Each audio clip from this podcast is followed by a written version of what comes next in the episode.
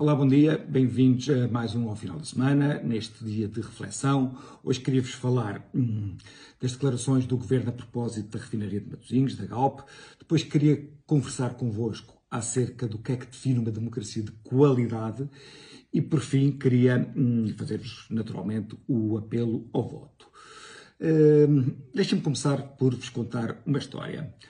Uh, havia um holandês que estava a trabalhar em Moscou e quando estava no trânsito em Moscou, teve uma pequena discussão com um carro ao lado onde seguia um oligarca russo com os seus guarda-costas.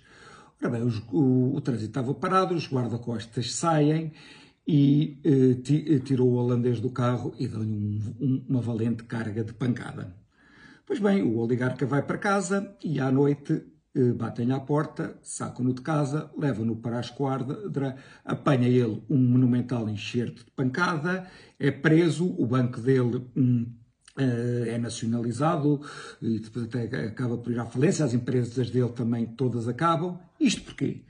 Porque o oligarca tinha tido o azar de ter batido naquele que era o namorado da filha do Vladimir Putin.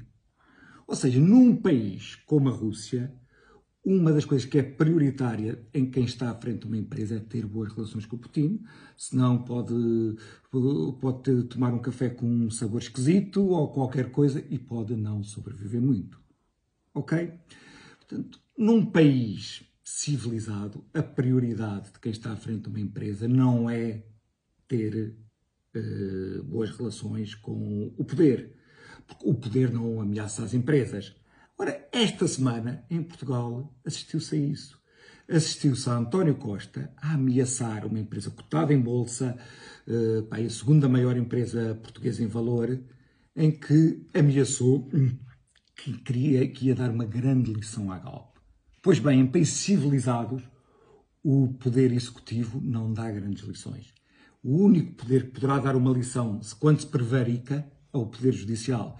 Portanto, uh, eh, Matos Fernandes a, a dizer que Galp é uma grande insensibilidade por uh, anunciar uh, despedimentos meia dúzia de dias antes do Natal. Mas que propósito é que ele, passado oito meses, está a incendiar o clima social de uma empresa?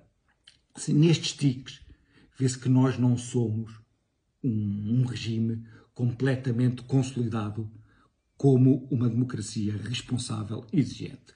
Isto eh, já agora dá-me a passagem para o segundo tema que eu queria abordar, que é o que é que é uma democracia de qualidade? Como é que nós vemos, que sinais é que nós vemos se uma democracia tem qualidade?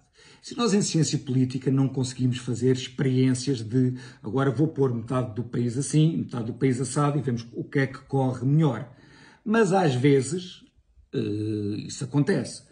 Por exemplo, a Alemanha foi dividida, eu vi como é que correu a Alemanha dita democrática, comunista, e como é que correu a República Federal Alemanha dita capitalista, ou de economia liberal.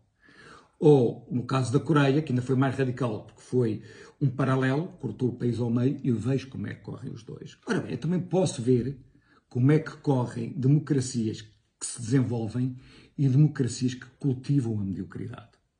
E uma das coisas que se vê é que as democracias em que o povo é exigente com os dirigentes são as democracias que atingem qualidade. Ou seja, numa democracia em que vamos supor que o ministro tenha um acidente, que as pessoas sejam incapazes de saber as condições desse acidente, não é uma democracia que seja exigente. Numa democracia em que uma presidente da junta uh, põe a junta a fazer-lhes serviços pessoais e as pessoas acham isso normal e não, e não culpabilizam esse, esse partido, não é uma democracia exigente. Assim, eu até vos vou deixar uh, em nota um livro que, um, que explora bem esses pontos. Portanto, nós temos que, que decidir se queremos uma democracia exigente ou se queremos uma democracia de deixar andar. Quer dizer, no México, por exemplo, o partido o PRI teve dezenas e dezenas de anos no poder e viu-se que foi um, um, um país uh, condenado à mediocridade, especialmente se compararmos com o seu vizinho de cima, com os Estados Unidos. A Itália, quando a democracia cristã esteve ininterruptamente no poder, aquilo também acabou com, como um povo mafioso a apropriar-se do poder. nós temos que pensar na exigência que queremos para o nosso regime. Por fim, quero fazer um apelo ao voto. A democracia, nós eh, costumamos eh, ver as raízes dela na Grécia Antiga. Pois bem, o grande estadista grego, Péricles, no seu famoso hum, discurso do funeral, ele fala das pessoas que se recusam a participar na vida política. O que ele diz que são pessoas que são hum, inúteis, portanto, não é coisa. E chama-lhes uma palavra que veio evoluir do grego até ao português, chama-lhes idiots.